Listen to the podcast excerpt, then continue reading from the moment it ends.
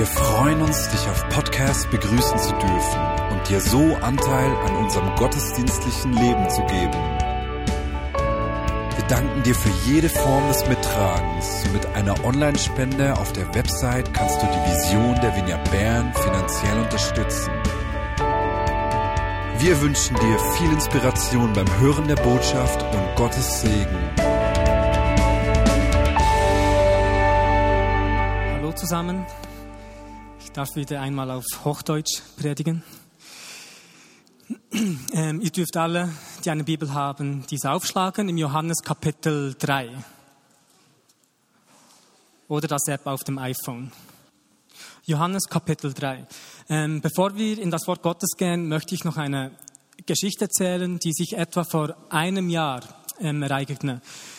Wir waren auf einem Einsatz in Bulgarien. Ich habe geholfen, dieser zu leiten. Und danach gingen wir in einen Park, um Einsätze zu machen.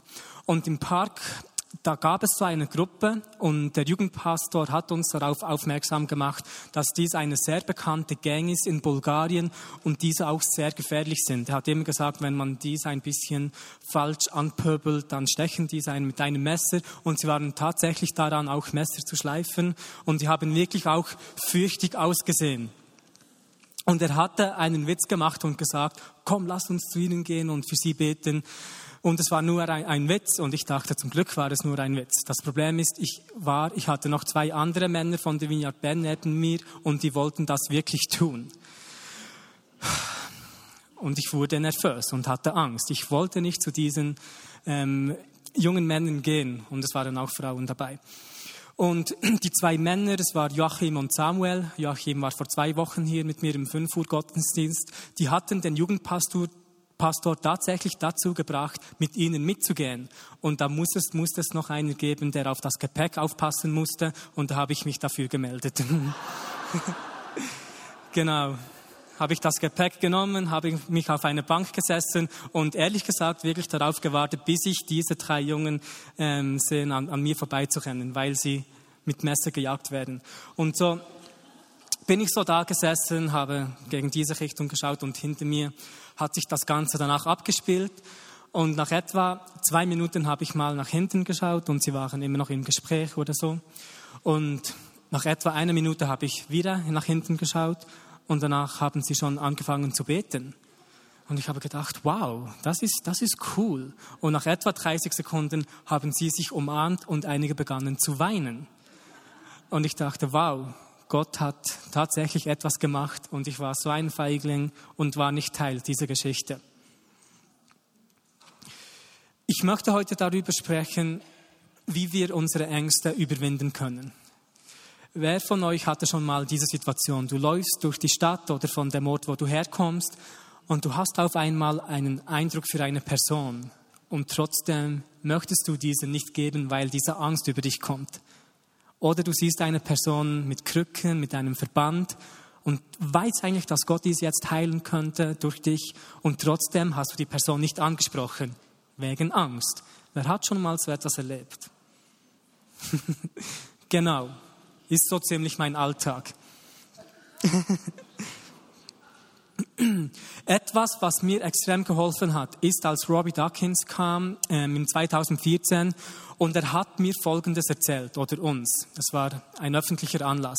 Und er hat gesagt, dass diese Angst, die wir fühlen in einem solchen Moment, nicht unsere eigene Angst ist, sondern die Angst von dem Teufel, weil er das Potenzial sieht, das Gott freisetzen könnte, um mit dem Reich Gottes in das Leben dieser Person einzubrechen.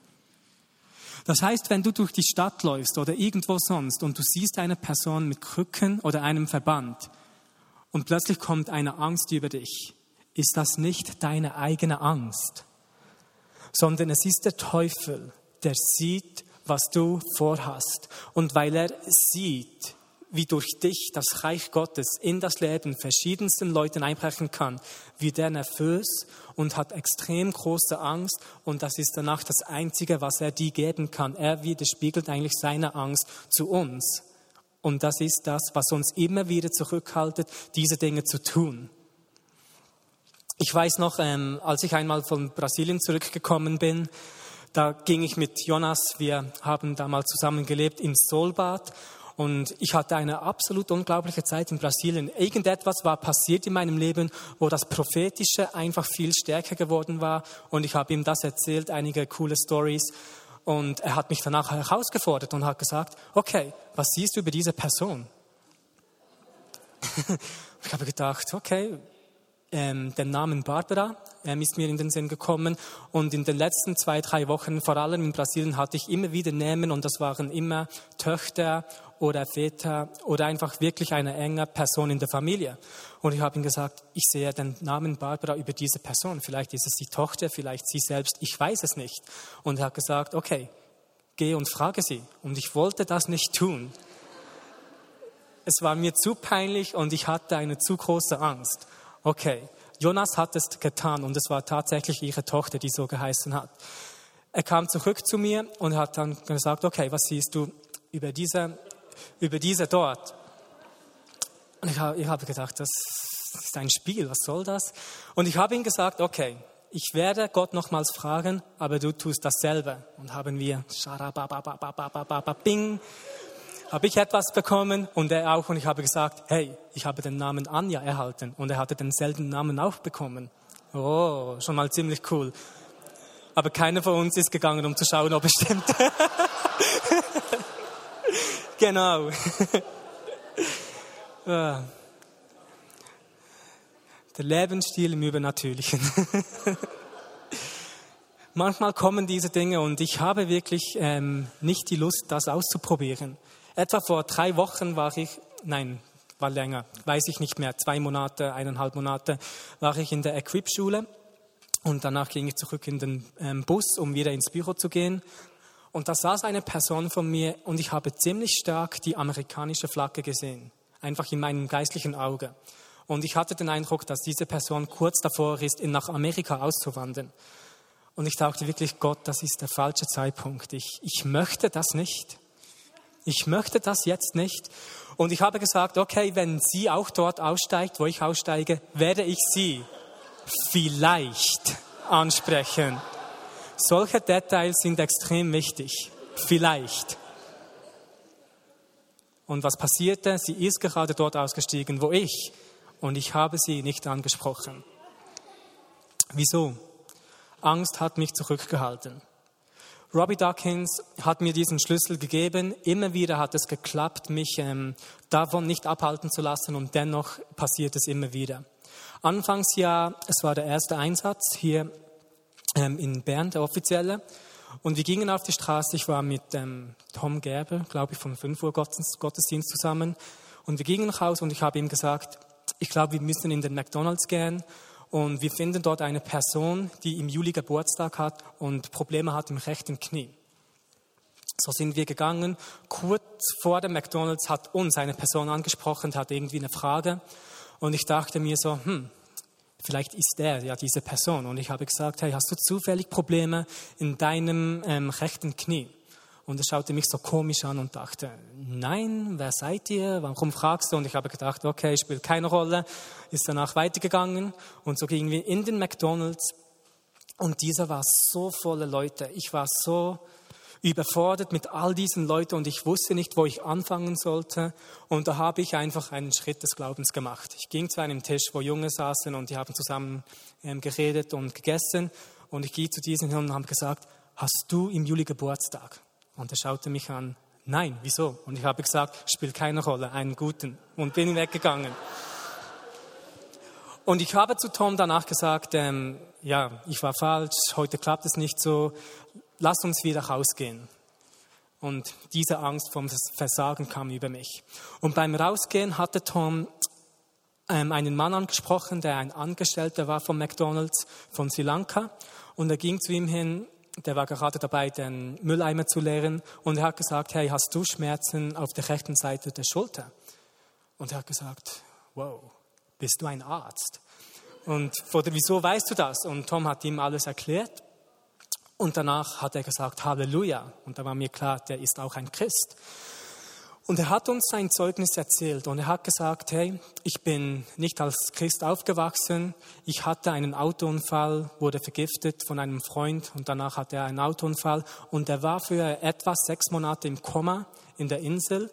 Und die hatten eigentlich schon vor, die Maschine abzustellen. Die Schwester von diesem Typ hatte bereits die Papiere vor sich, um unterzuschreiben, unterschreiben zu können, dass sie das dürfen und die Organe als Experimente irgendwie brauchen dürfen und, und, und. Und ein Freund von ihm, der Christ war, ging im letzten Moment in das Spital, betete und dieser kam zurück aus dem Koma. Halleluja. Halleluja. Wer, wer hat diese Geschichte schon mal gehört? Sind einige von euch.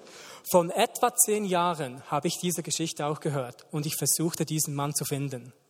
Ich habe verschiedene Leute gefragt, wo, dieses, wo dieser ist. Ich wollte ihm gewisse Fragen stellen und irgendwie war es nicht möglich herauszufinden, wer das war.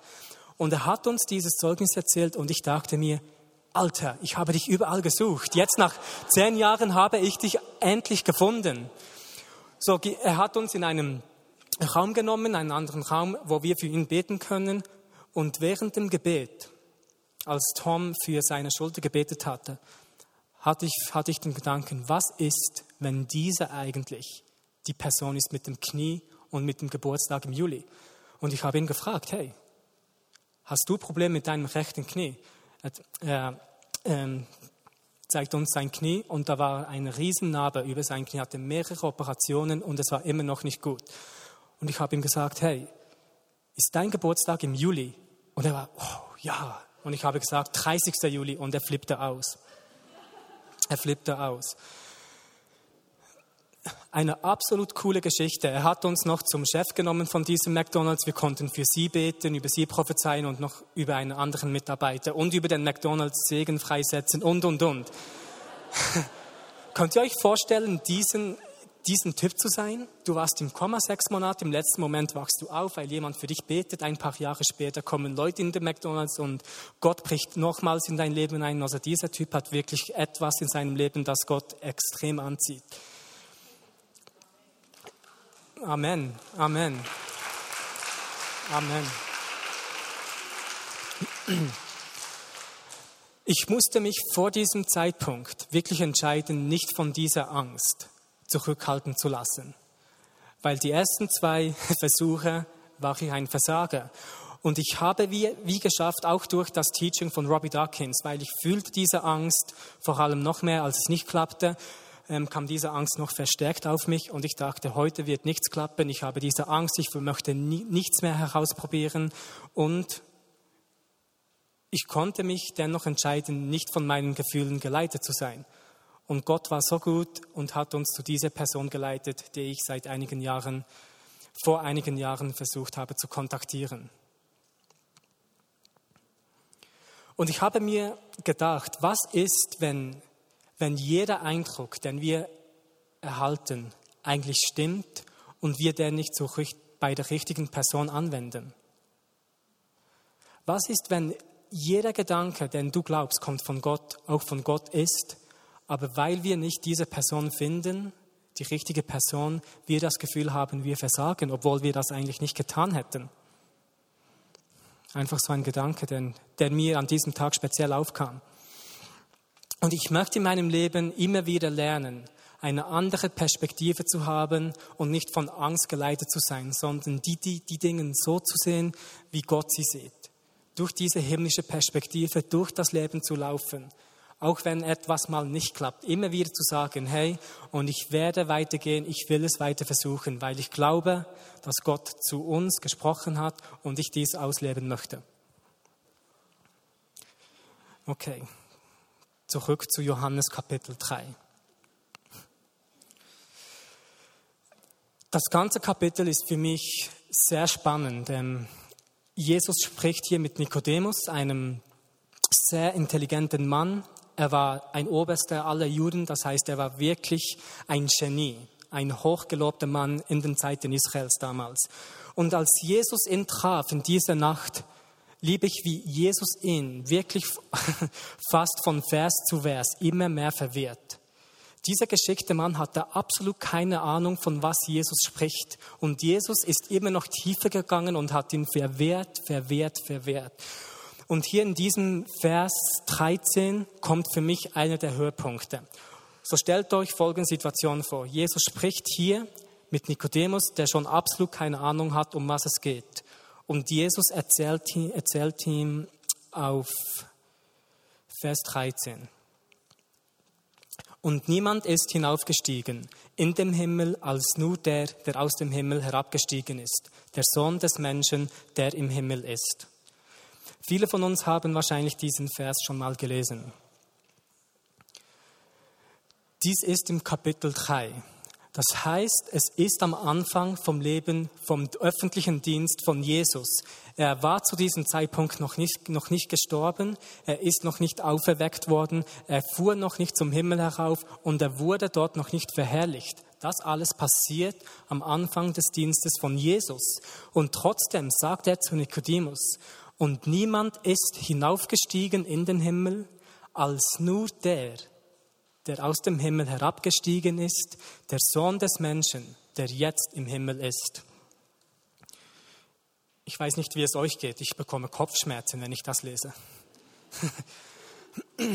Könnt ihr euch vorstellen, wie Nikodemus da stand und dachte, was möchte dieser Typ mir erklären? Und niemand ist hinaufgestiegen in den Himmel, als nur der, der aus dem Himmel herabgestiegen ist, der Sohn des Menschen, Jesus, der jetzt im Himmel ist. Und er sagt diese Dinge und spricht mit ihm Kopf an Kopf hier auf der Erde. Macht absolut keinen Sinn, wenn man dies einfach so liest. Und trotzdem glaube ich, dass dieser Vers ein großer Schlüssel war, wie Jesus im übernatürlichen Dienst gewirkt hat.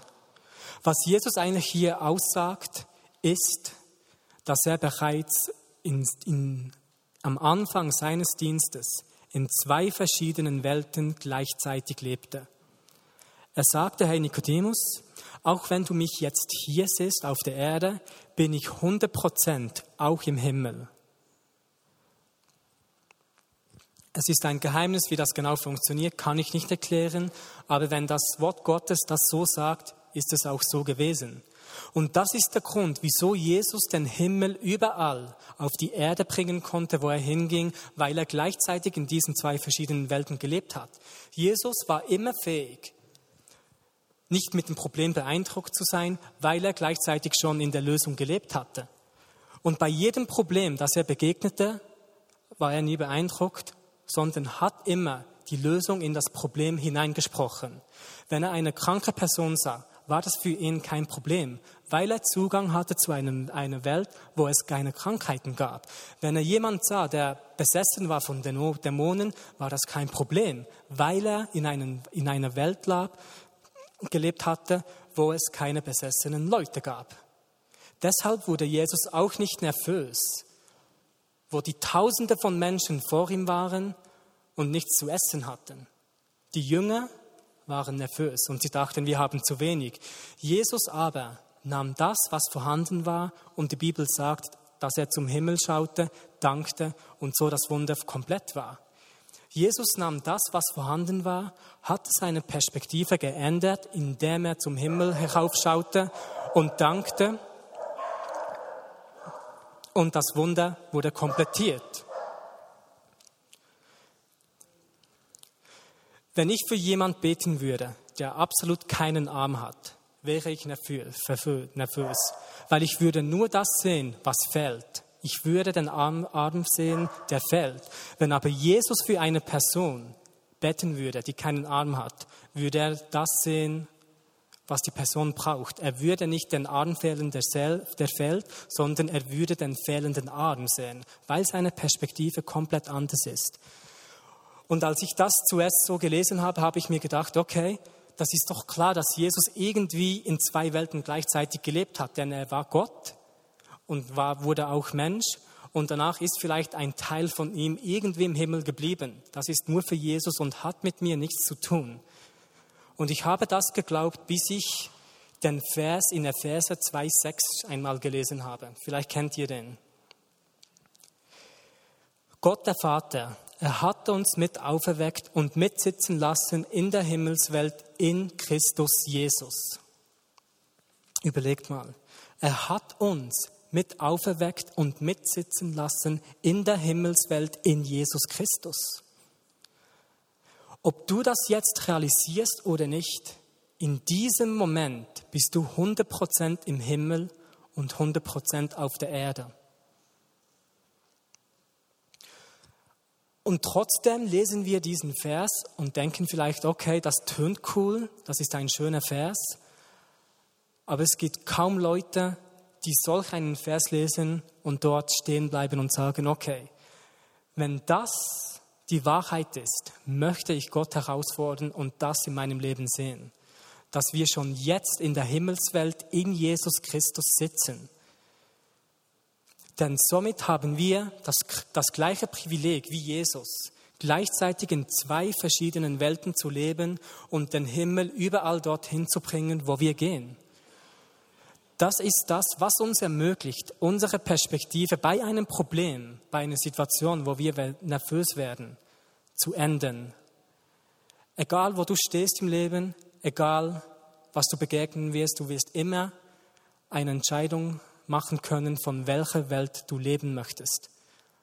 Von der Erde oder von der himmlischen Perspektive. Es wird immer dieser Kampf sein in unserem Leben. Von was werden wir mehr beeindruckt sein? Von diesen Dingen, vom Chaos, das auf der Erde abgeht, oder von den himmlischen Dingen, die im Himmel abgehen. Und der Himmel sieht Dinge anders, als wir das auf der Erde tun.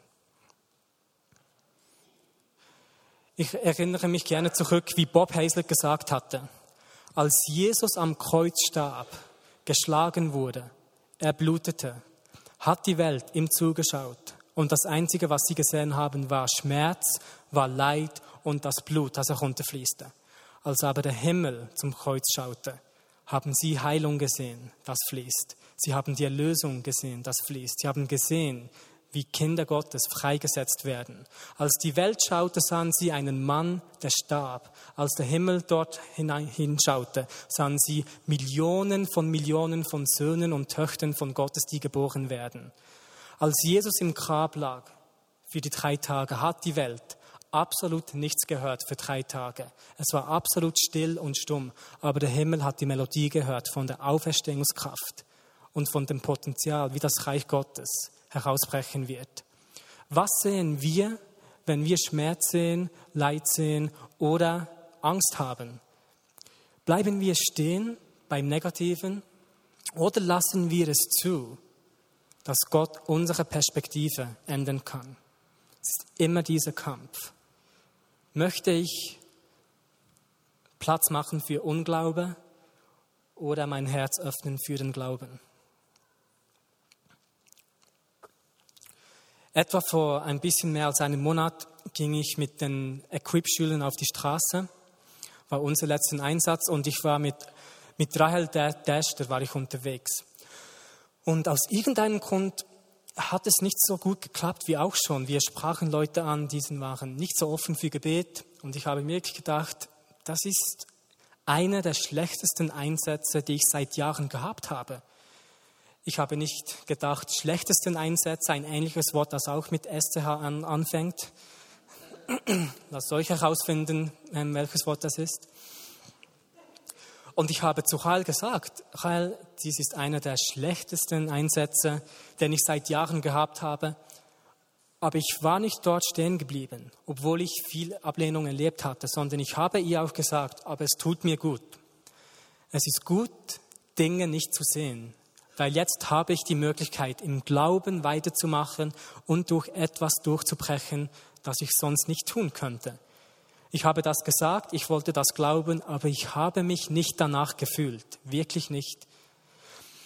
Und Rael hat danach gesagt, ähm, irgendwie hat sie diesen Namen Shanin, der kommt immer wieder so stark in ihr, in ihr Denken. Und ich habe gedacht, okay, dann werden wir eine Shanin treffen sie soll doch mal Leute ansprechen und fragen, ob sie so heißen. Und sie hat das zweimal, dreimal getan. Das war nicht der Fall. Und ich habe wirklich gedacht, okay, heute läuft nichts. Ich freue mich schon, wenn 12 Uhr ist, dann kann ich essen gehen und der ganze Spuk ist vorbei. und ich habe immer wieder versucht, nein, Andi, glaub dran. breche durch. Es kommt schon gut. Glaube und du wirst belohnt. Und danach war 10 vor 12 und ich habe gedacht, ah, noch 10 Minuten, danach bin ich endlich erlöst. Und ich ging zum Baldachim, da war so ein Adidas-Stand und man konnte dort ähm, Fußball spielen und schauen, wie, wie hart man schießen kann. Und ich ging einfach dort zuschauen und habe gedacht, okay, diese zehn Minuten werden schnell vorbeifliegen, wenn ich das tue und ich bin erlöst. Und von weitem habe ich gesehen, wie Rael noch einige Leute ansprach und danach ist sie zu mir gekommen und ich, ich hatte das Gefühl, dass, dass wir diese eine Person noch ansprechen sollen. Und ich habe zu Rael gesagt, diese Person geht mir nicht mehr aus den Augen. Ich, sie, ich fühlte mich wie zu dieser Person hingezogen. Und als ich, als ich dir das gesagt habe, wollte diese Person mit ihrer Kollegin weglaufen und ich, rannte, ich rannte zu ihr und habe gesagt, hey, das, was jetzt passiert, hast du noch nie erlebt, aber es wird oder kann dein Leben verändern. Und sie hatte mich so angeschaut und ich habe gedacht, ups, was habe ich jetzt gesagt? ich hatte noch keinen Eindruck. Aber als ich diesen Schritt gemacht habe, habe ich wie gesehen, von wo sie kommt, habe das ihr gesagt und es stimmte, sie war total berührt und ich habe in ihr Leben gesprochen. Ähm, ich weiß nicht mehr genau, was ich gesagt habe, muss ich leider sagen, ähm, aber es war ziemlich detailliert und ich wusste auch, dass sie Atheist war. Gott hat mir das gesagt und dass sie wirklich bekennende Atheistin war und das, hat auch, das, das war auch richtig bis zu diesem Zeitpunkt. Etwas müsst, ihr, etwas müsst ihr wissen. Atheisten sind eigentlich sauer auf Gott, weil er nicht existiert.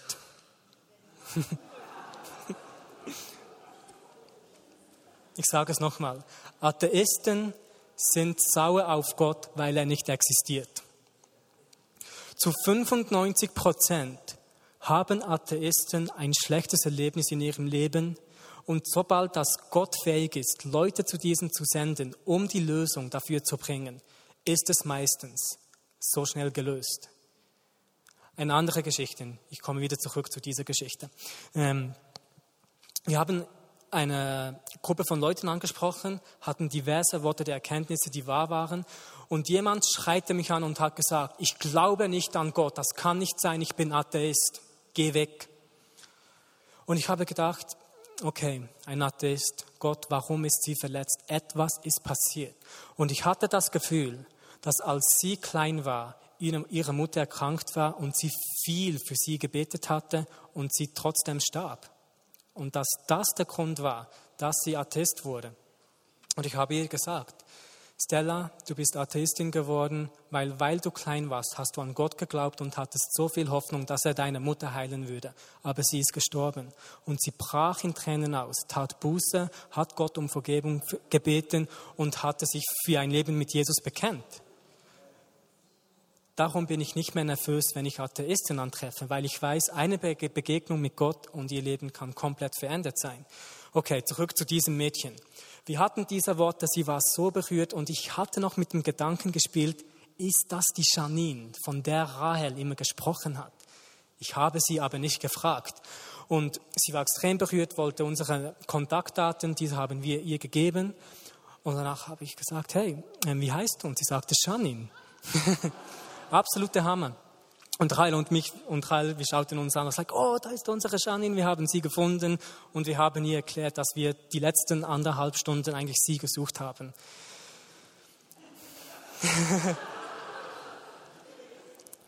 und sie war berührt, offensichtlich, genau. Es war nicht einfach für mich, in dieser Situation immer noch zu glauben, dass Gott wirken möchte.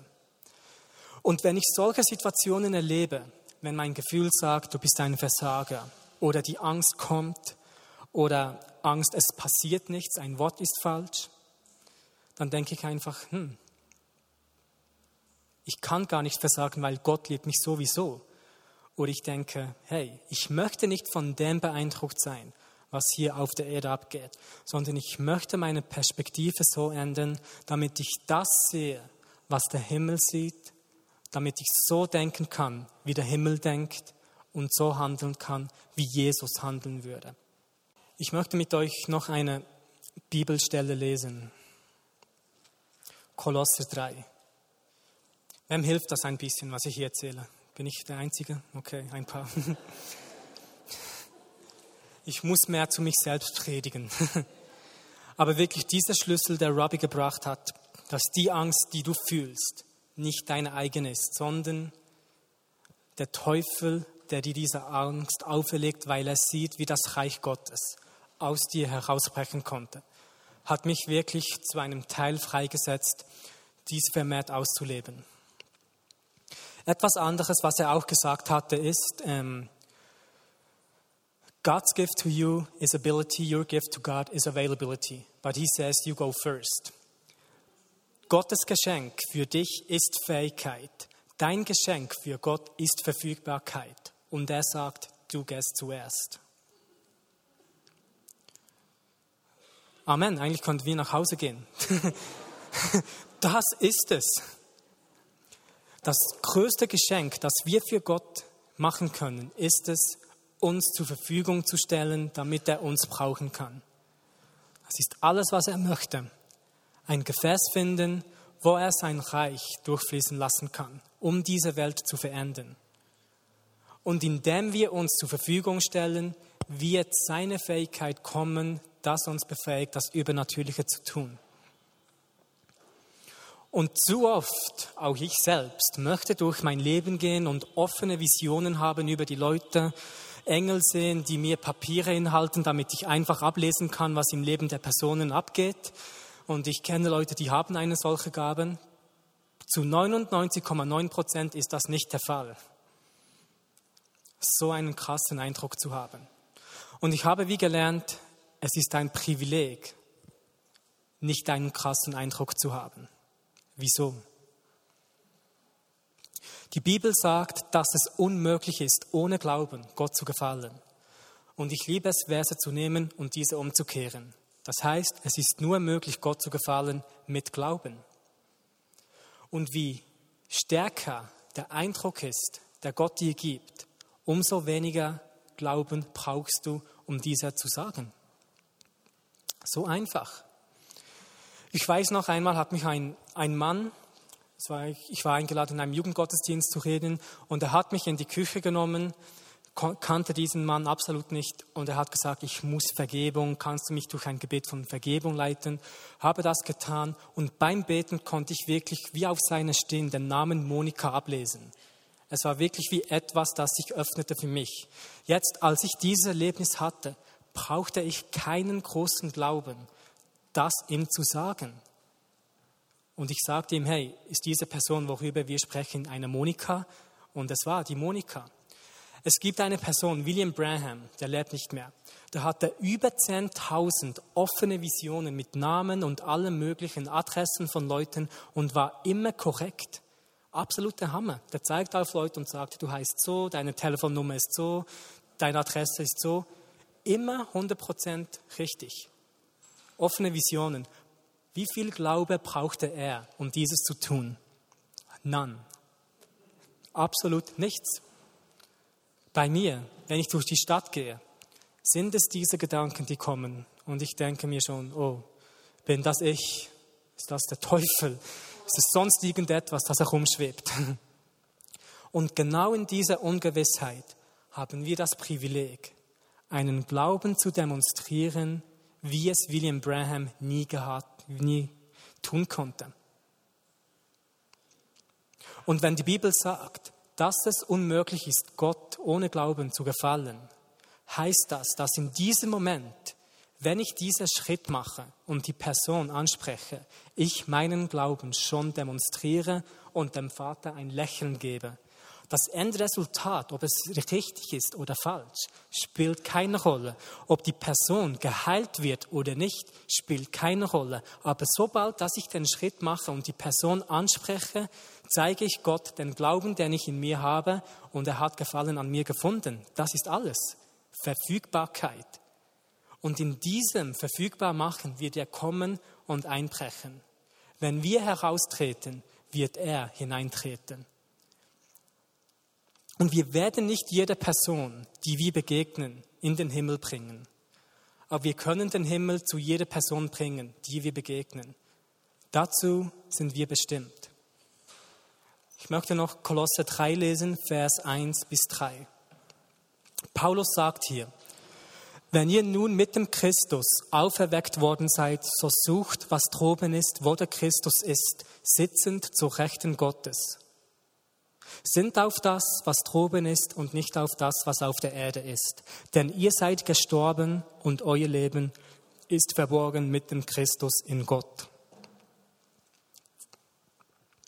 Paulus sagt, hey Leute, wenn ihr jetzt mit dem Christus auferweckt worden seid, so sucht nach diesen Dingen, die sich im Himmel abspielen.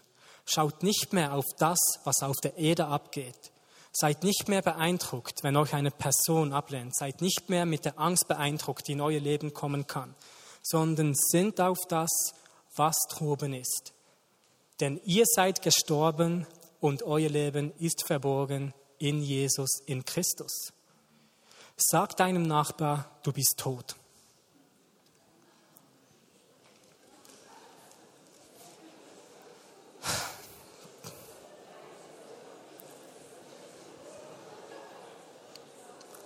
Gut, gut, gut.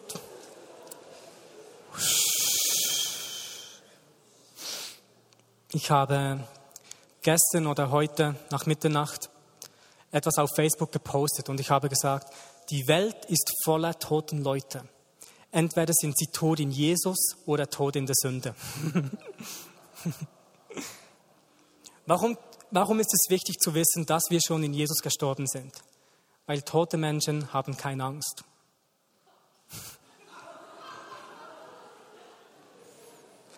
Haben keine Abge Ab Angst, abgelehnt zu werden.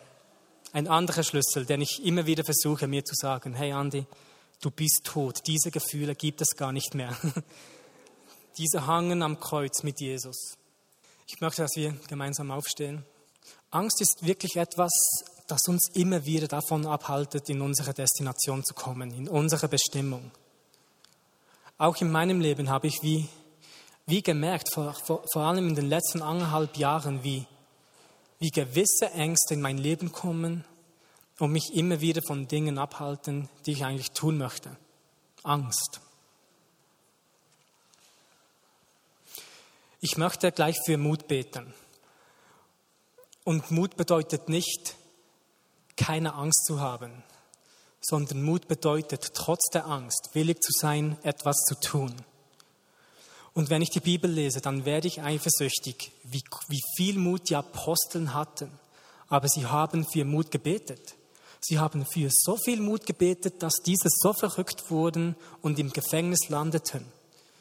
Das Coole an dieser Geschichte ist, als sie aus dem Gefängnis herauskamen, haben sie für noch mehr Mut gebetet. das würde ich nie tun. Stellt euch vor, du betest für etwas, Gott gibt dir das. Und das, was er dich gibt, bringt dich ins Gefängnis. Und danach kommst du aus dem Gefängnis und bittest ihn um mehr von dem, was dich ins Gefängnis gebracht hat.